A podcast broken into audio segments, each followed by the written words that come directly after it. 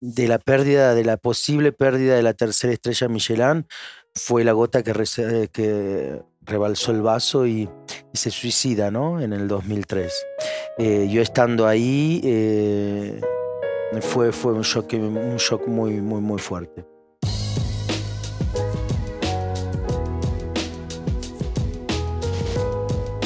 Hola, yo soy el H y bienvenidos a este episodio con el chef Mauro Colagreco.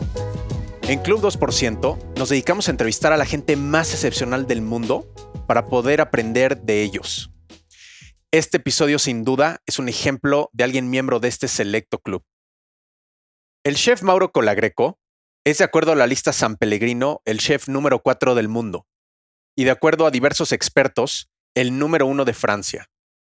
En días recientes, el chef vino a México a cocinar al mundialmente famoso Quintonil, en la zona de Polanco, considerado el restaurante número uno de México y uno de los top 10 del mundo, fundado y liderado por el reconocido chef Jorge Vallejo, quien es amigo personal del chef Mauro. Les quiero contar lo espectacular de cómo se dio este episodio. Durante unos días, el chef Mauro vino a México con su grupo de cocineros, invitado por el chef Jorge Vallejo, para que cocinaran en el Quintonil. Y al mismo tiempo, el chef Jorge Vallejo se llevó a algunos de sus cocineros al restaurante del chef Mauro en Francia. El restaurante del chef Mauro en Francia se llama Mirasur y se encuentra en la Costa Azul, en la ciudad de Mentón. Es un lugar absolutamente de ensueño. En el blog post pondré fotos para que lo puedas ver.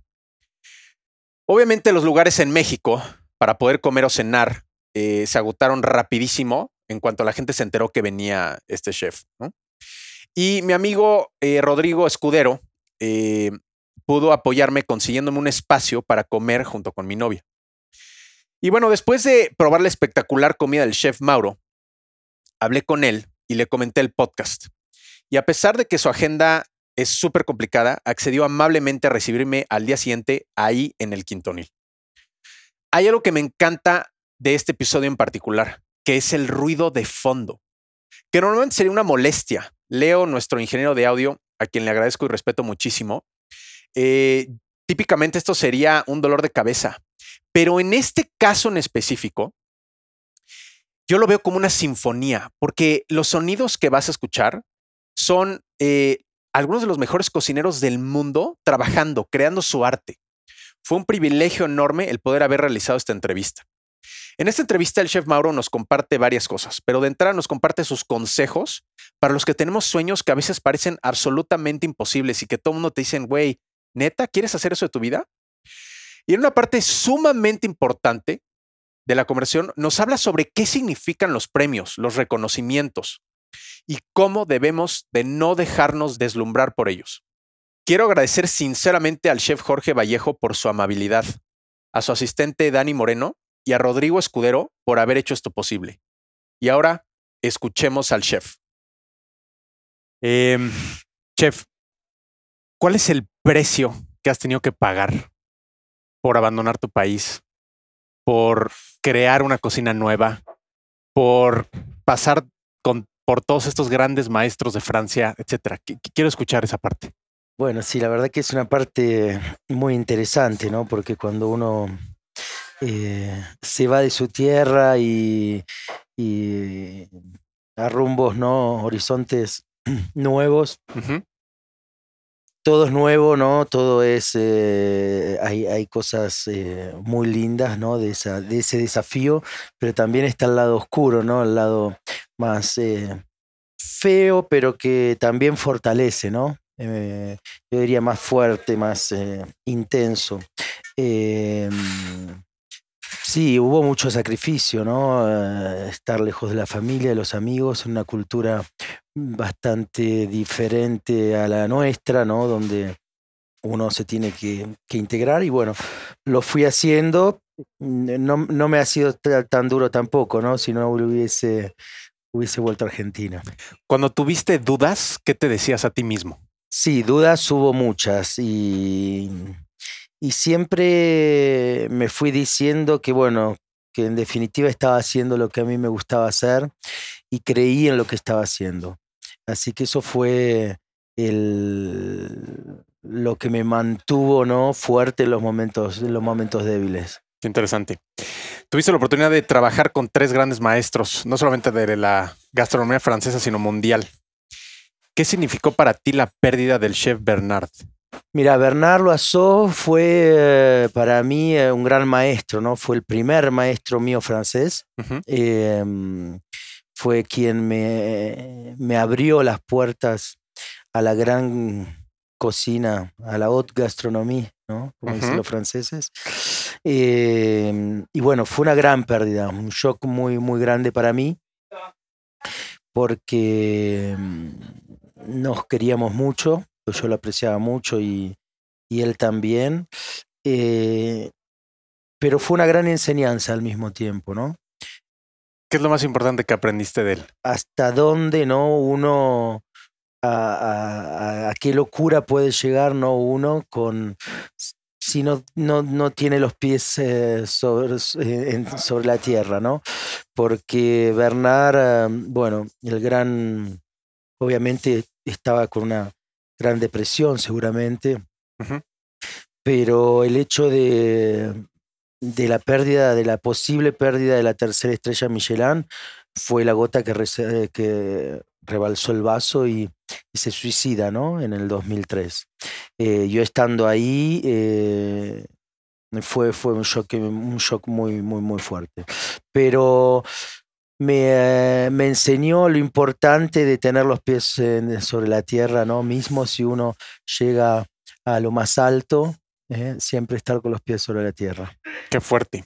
Em, en días recientes entrevistamos a un premio, uno de los grandes premios Nobel de medicina, el doctor Moser, y le hicimos una pregunta que es, doctor, ¿eres más feliz a raíz de haber ganado el premio? Y ahora yo te hago la pregunta a ti. ¿Eres más feliz a raíz de las estrellas y a, raíz de estos otros títulos? No, no, creo que uno es feliz haciendo lo que a uno le, le gusta hacer, ¿no? Eso ya es una gran, una gran suerte que tiene uno de poder hacer lo que a uno le gusta. Y bueno, si encima a uno le va bien, triunfa y tiene eh, el reconocimiento de, de sus pares y, y, de la gente en general es una gran satisfacción, ¿no? Pero mm, uno no trabaja por los premios, uno trabaja por, en su vida por ser feliz y la felicidad no pasa por los premios, pasa por otro lado. Qué hermoso mensaje. ¿En qué momento supiste que era el momento adecuado para salirte de trabajar en un restaurante y abrir el tuyo? Mira, es una buena pregunta porque mm, eh, siempre en ese paso creo que hay muchas dudas, ¿no? Eh, porque uno parte a la incertidumbre cuando da ese paso. Sí. Em, me sentí, nunca me sentí totalmente preparado para dar ese paso, en realidad. Ok. Eh, me, me pareció mm, que, que, era una gran oportunidad, porque tuve una gran oportunidad de tomar este restaurante Mirasur, pero, mm, pero no, no, no, no estaba en definitiva lo suficientemente preparado, creo. ¿Y pero, qué te hizo? Pero me hizo, me hizo mi, creo que es mi personalidad, ¿no? De siempre eh, tirarme a la pileta. Eh, digamos, no, no tener miedo, o, tener los miedos, pero querer de pasarlos, ¿no? Y eso es lo, lo que siempre me, me caracterizó, ¿no? No quedarme encerrado o, atomizado por, por los miedos ¿no? que puede llegar a tener, a llegar a tener uno. Totalmente. Eh, em, trabajaste con Alan Passard en el espectacular Arpej y Alan es famoso por este cambio en, en, la cocina que hace, deja ir las proteínas animales y se enfoca en los vegetales. Eso causa muchísima controversia y, digamos, él quemó las naves por un sueño. Tú al mismo tiempo has creado un estilo único. ¿Qué sientes o qué sentías en el momento cuando la gente inicialmente posiblemente criticaba lo que hacías o decía, ¿qué hace un argentino en Francia, etcétera, etcétera? Mira, fue fuerte, digamos, tener el valor de, seguir con lo que uno eh, soñaba, ¿no? En ese momento, porque, claro, estaba instalado en un lugar donde abrí un restaurante donde no conocía a nadie, eh, no había estado nunca ahí en la Costa Azul. Em, y así que fue comenzar de cero prácticamente.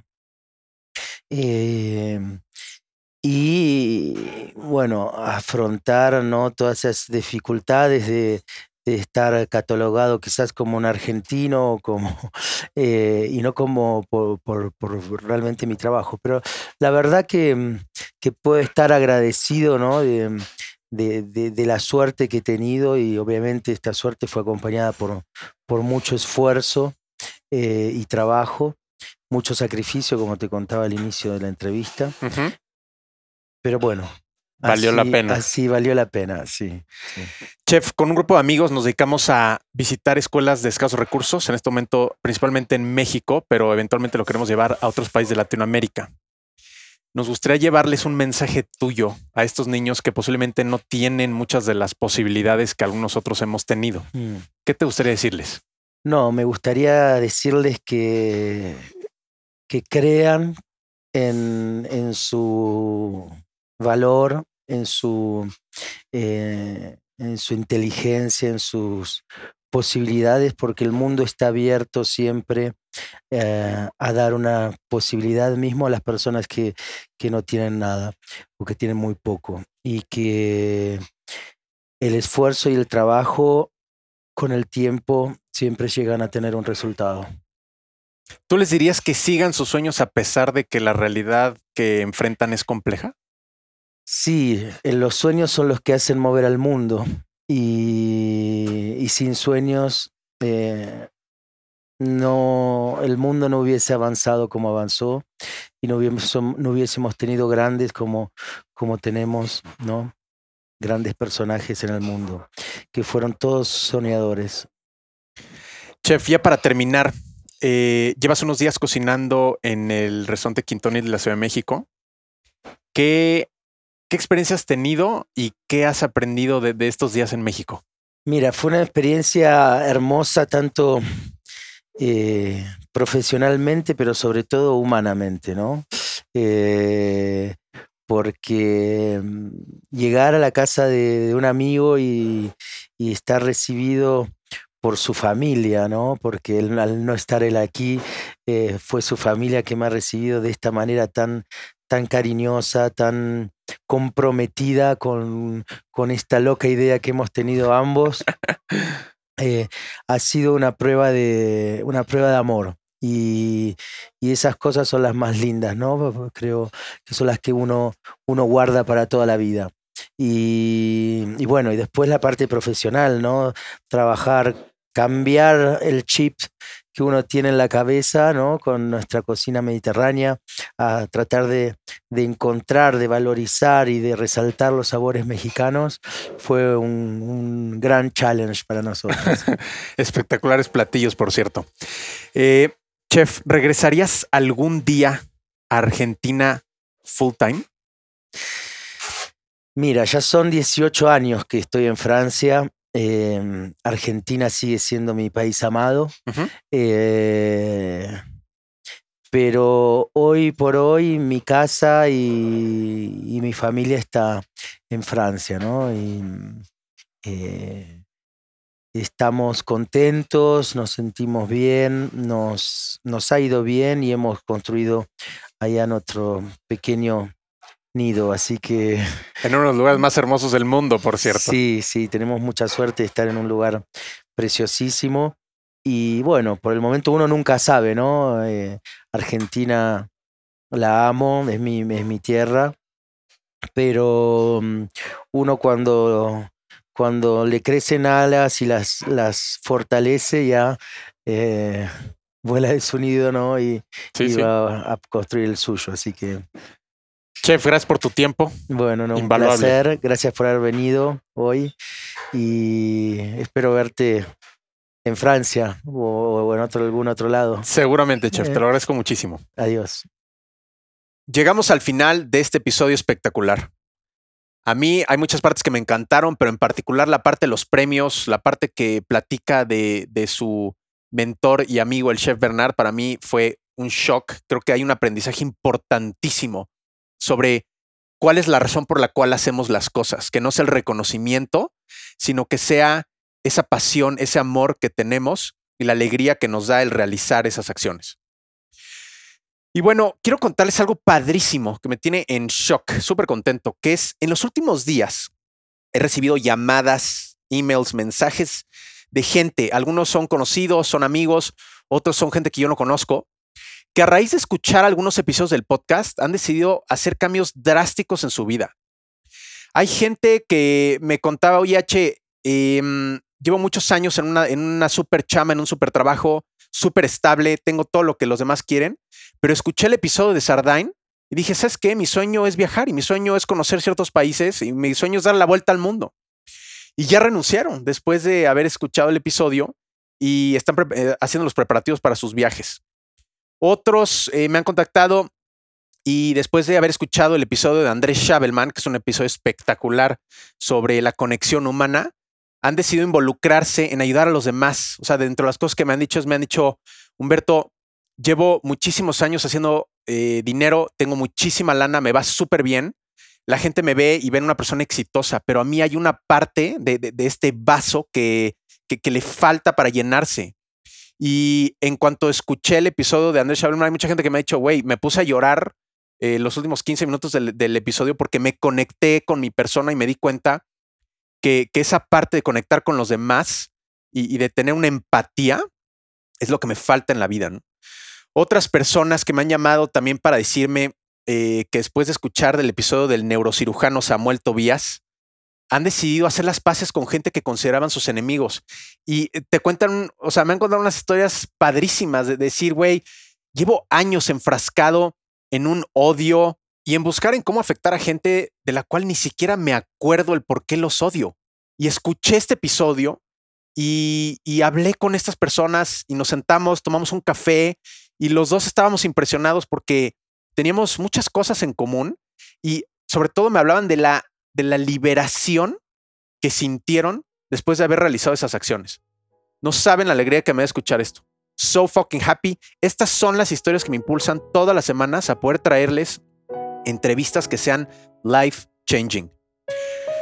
Yo soy el H y nos vemos la próxima semana en el siguiente capítulo de Club 2%.